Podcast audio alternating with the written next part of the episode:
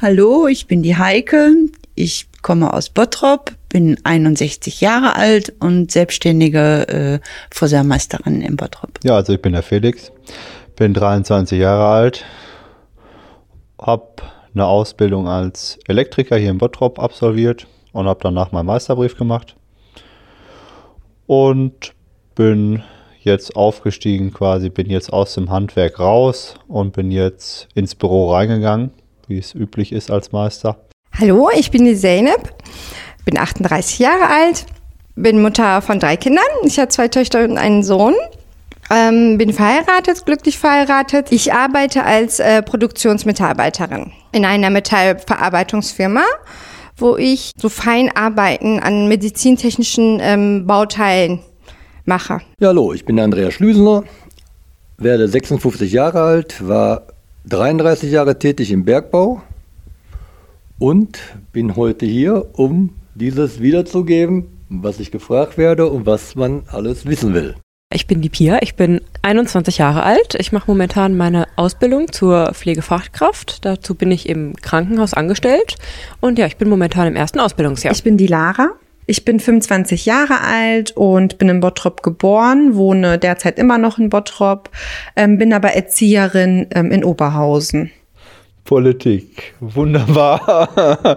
Ich sage das so, das Thema, was mich ja interessieren tut mich schon, aber irgendwie sehe ich da den Sinn nicht drin, mich damit zu beschäftigen, weil bringen tut es nicht.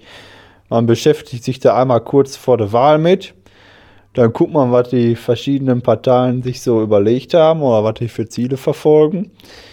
Effektiv äh, wählt man sowieso nur zwischen Pest und Cholera. Ich habe mich schon während der Corona-Zeit ähm, nicht unaufgehoben, gut unaufgehoben gefühlt. Ähm, aber was uns so zugesichert wurde und ja, das ist nicht alles so eingetreten und dann halt eben auch mit den Rückzahlungen. Also ich habe jetzt in einem Jahr vier Monate das Jahr äh, das Geschäft zugehabt. Das Geld ist weg. Ne? Aber vier Monate, für diese vier Monate auch meine Unkosten gehabt. Ich meine, ist gut, die Angestellten waren in Kurzarbeit, aber alles andere läuft ja weiter. Ne?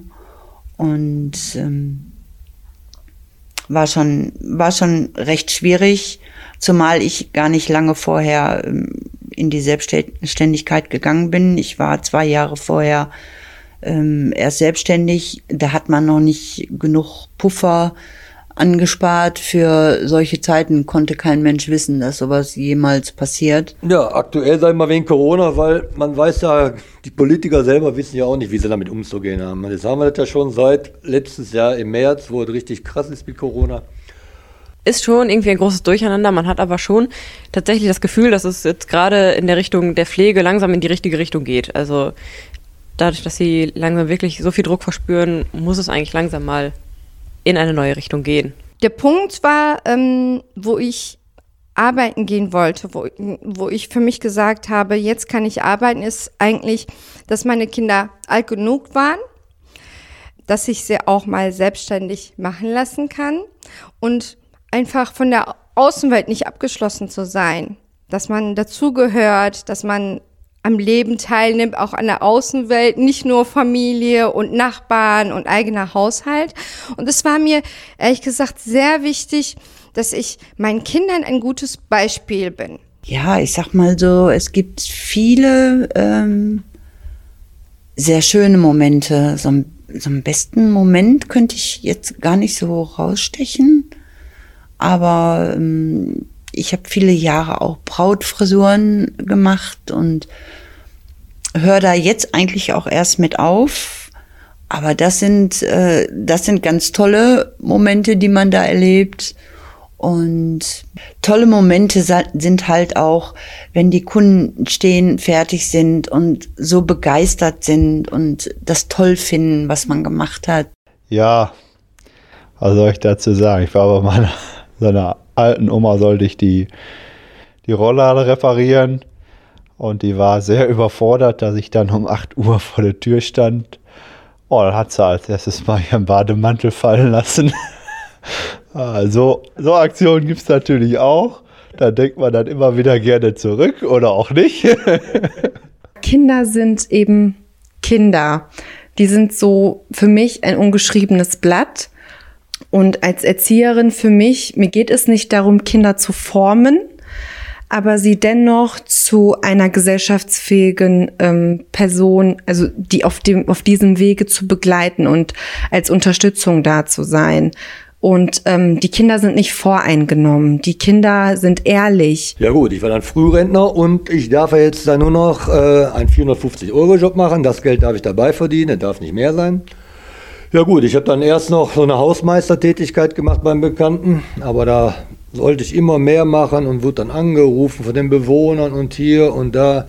Und da war dann nur abends, dann hat eine gute Freundin mich gefragt, ob ich Lust hätte, im Pflegeheim am Empfang vielleicht eine Tätigkeit aufzunehmen.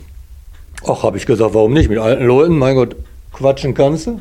Hast du auf dem Pütz schon gekonnt, warum sollst du das nicht machen? Ne? Ja, dann bin ich da angefangen, da bin ich jetzt mittlerweile auch schon im vierten Jahr.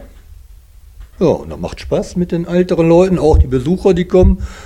Den sagt man dann, wo sie hin müssen und alles. Also das ist schon eine gute Sache. Also ich bin da sehr zufrieden und hoffe, dass ich das noch lange machen kann. Der beste Moment in meinem Job bisher war, dass ich eine junge Patientin hatte in der Kinderklinik, die wirklich äh, schwer verunfallt war, auf unsere Station kam und ich sie wirklich sehr lange betreuen durfte. Über zwei Wochen war es und sie sich mir gegenüber so geöffnet hat und äh, ich so zu ihrer Bezugsperson wurde und das war schon ein Gefühl, äh, das hat einem irgendwie ziemlich viel gegeben und ja, das hat mich sehr glücklich gemacht. Vor dieser Firma habe ich eine lange Zeit ähm, äh, nicht gearbeitet, war nur zu Hause Mutter und Hausfrau.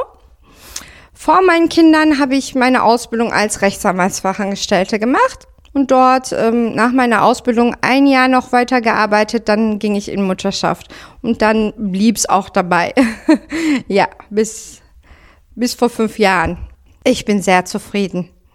Ich wusste gar nicht, dass es so eine Tätigkeit gibt in einer Metallverarbeitung, wo man wirklich so viel Verantwortung auch mitbringen muss, obwohl man diesen Beruf gar nicht erlernt hat. Es ist ähm, was ganz Tolles, was ich so gerne mache. Das war genau das, was ich jahrelang gesucht habe und nicht gefunden hatte.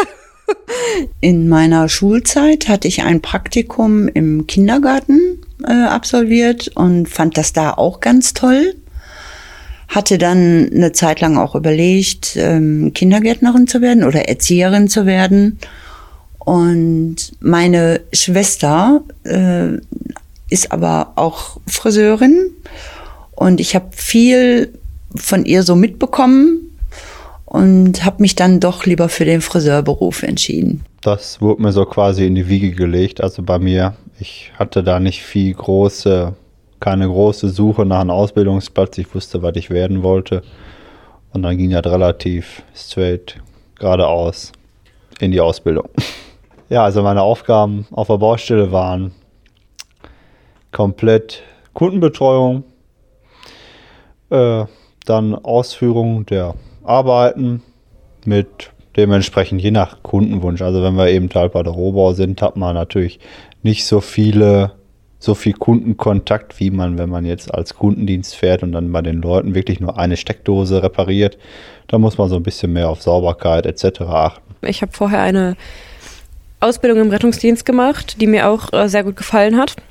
Habe dann aber mich doch fürs Krankenhaus entschieden und für die Ausbildung in der Pflege, weil ich äh, ja doch gerne eigentlich nicht mehr Leben lang im Schichtdienst arbeiten möchte und äh, bin jetzt so auch auf den Part äh, des OPs in der Anästhesie gekommen, äh, in der ich dann ja im Endeffekt nur noch Früh- und Spätdienste habe was für mich deutlich angenehmer ist. Ich habe äh, die Station auch schon kennenlernen dürfen. Da hat es mir sehr gut gefallen und deswegen habe ich mich dann im Endeffekt doch für die Pflege entschieden. Ja gut, ich sag mal, in der Schule waren halt viele Leute, mit denen ich so zusammen war, in der Freizeit und so. Und die hatten auch schon Väter, die im Bergbau tätig waren.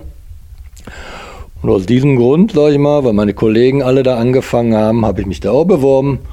Und so bin ich dann, sage ich mal, zur Zeche Stärkrade gekommen und habe da meine Ausbildung 1982 angefangen. Ja, und das ging dann. Ausbildung war 1986 zu Ende. Danach war ich in der Vermessung noch tätig und bin 1992 zur Technikerschule gegangen, habe dann da meinen Techniker gemacht, 1994 wiedergekommen, habe dann in der Kehrmoorabteilung, ist die Vorfelderkundung, da wird dann erkundet unter Tage, ob noch Flöze vorhanden sind, die abbauwürdig sind. Und das war meine Tätigkeit dann bis 2007. Und dann bin ich zum Steiger geworden in der gleichen Abteilung.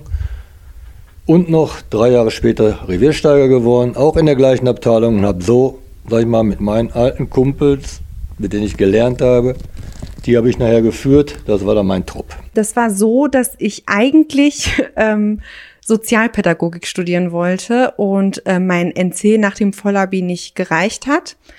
Und ja, dann bin ich halt an die Fachschule für Sozialpädagogik gegangen und ähm, konnte meine Ausbildung als Erzieherin machen.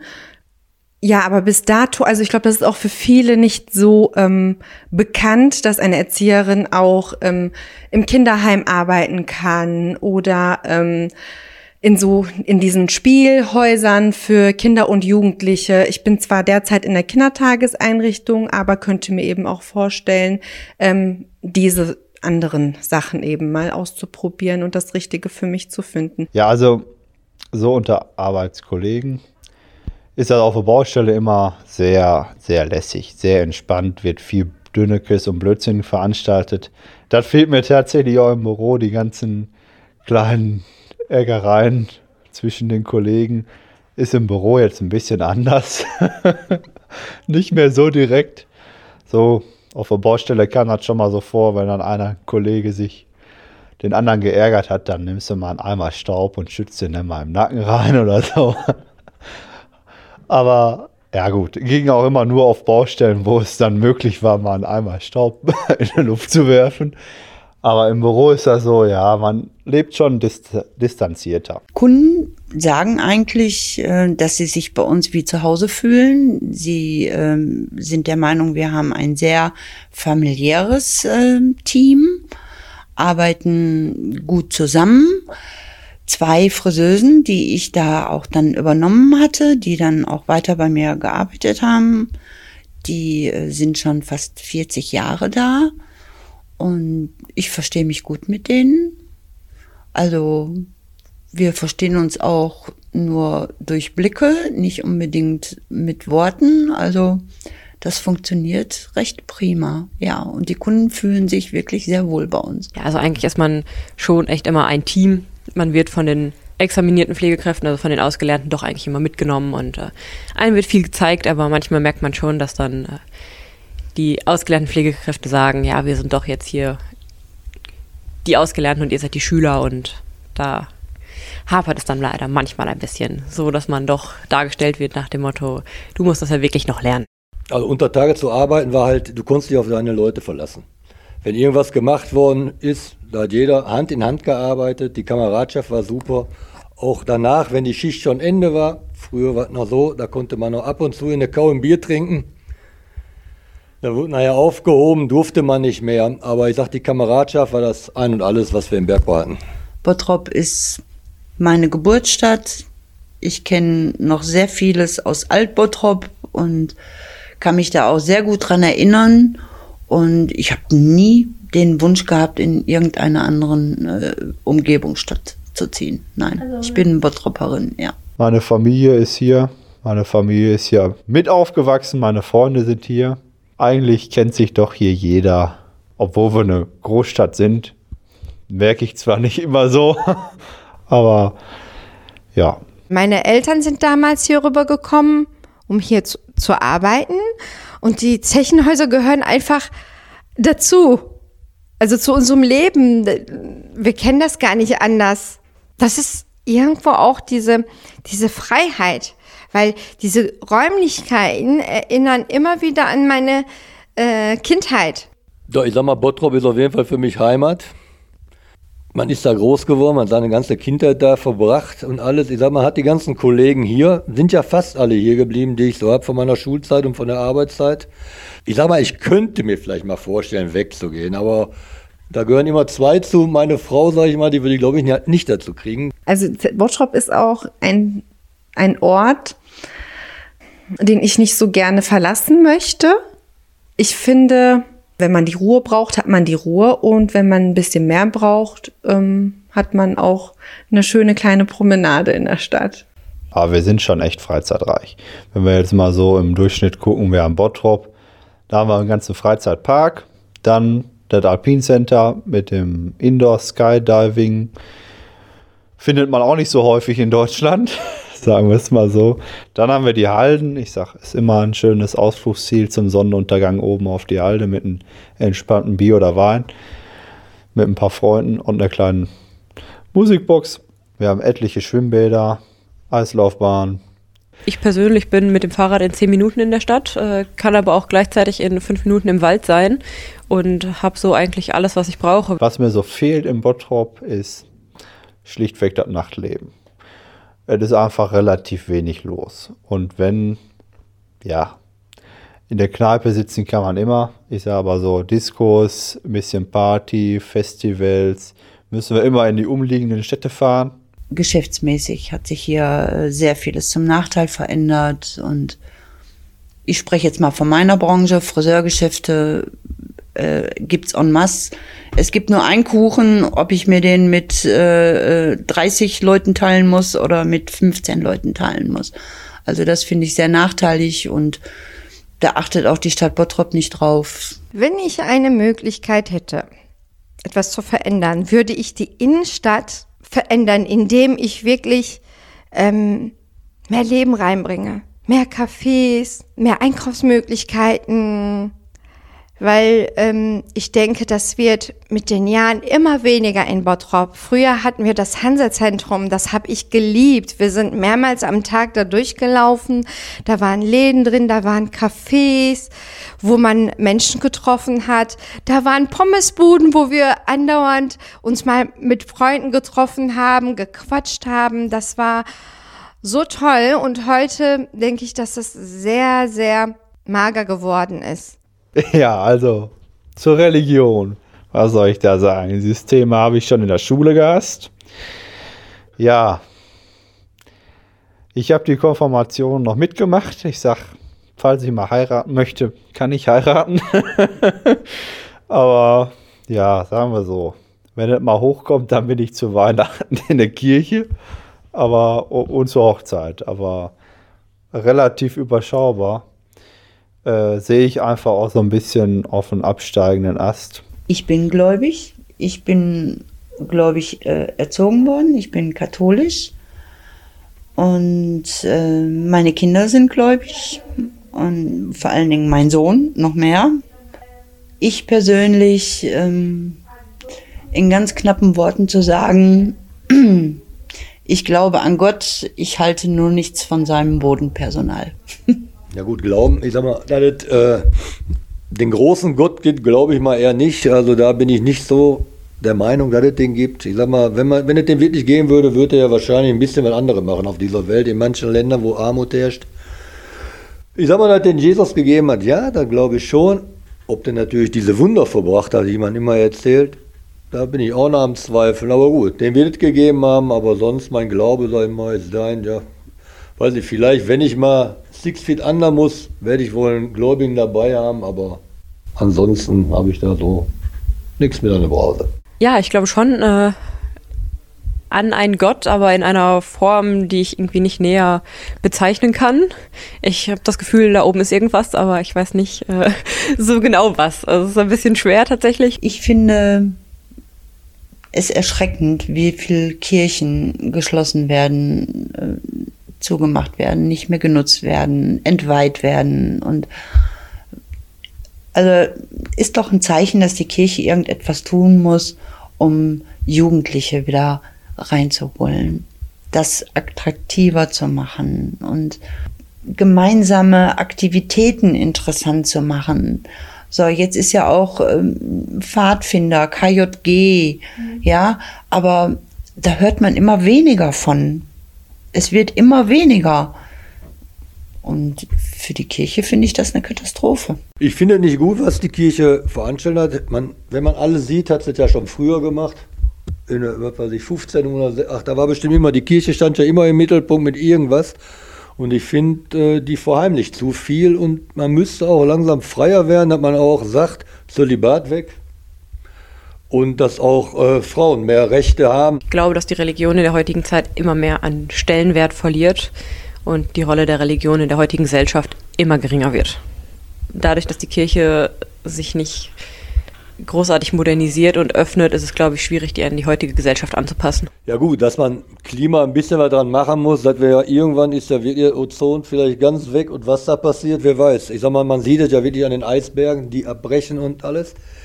Ist schon traurig, aber ich sag, alles jetzt äh, dann zu ändern, ob das sofort auf einmal ist, so wie man vor, bis 2030 oder 2035, weiß ich jetzt mehr, klimaneutral zu sein.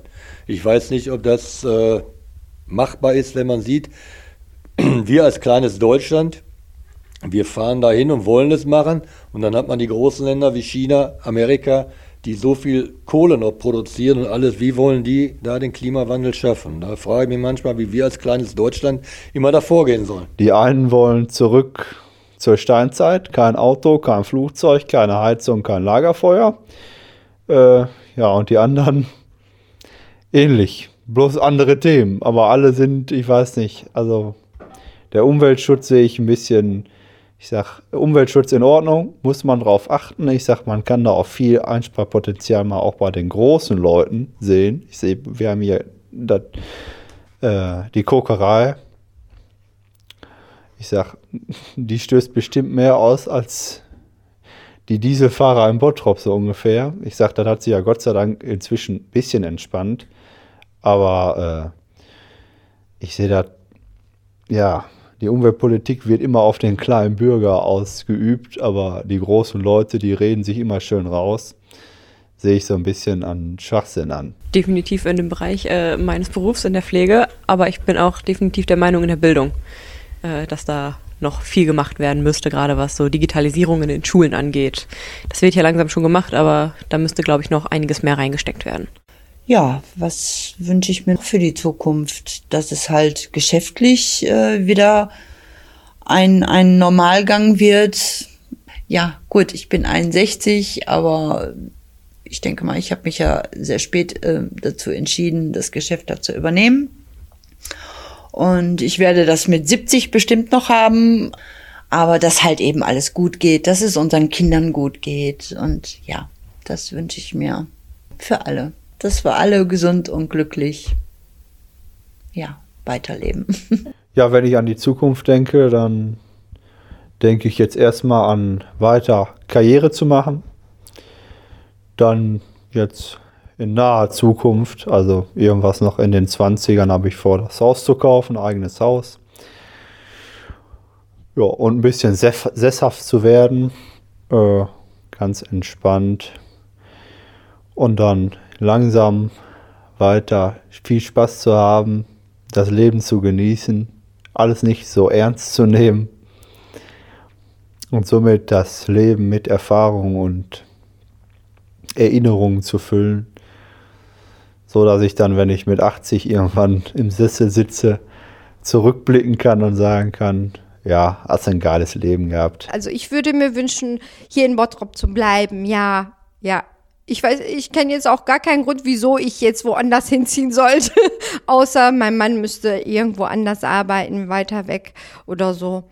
Kann ich mir gut vorstellen, dass ich hier alt werde, ja. Ja gut, ich sag mal, dadurch, dass ja Anetta, also meine Frau, noch arbeitet, aber die möchte dann auch, wenn ich Vollrenner werde, möchte sie auch mit 62 aufhören zu arbeiten, dass wir dann halt gucken, vielleicht werden wir ein bisschen mehr reisen, was möglich ist.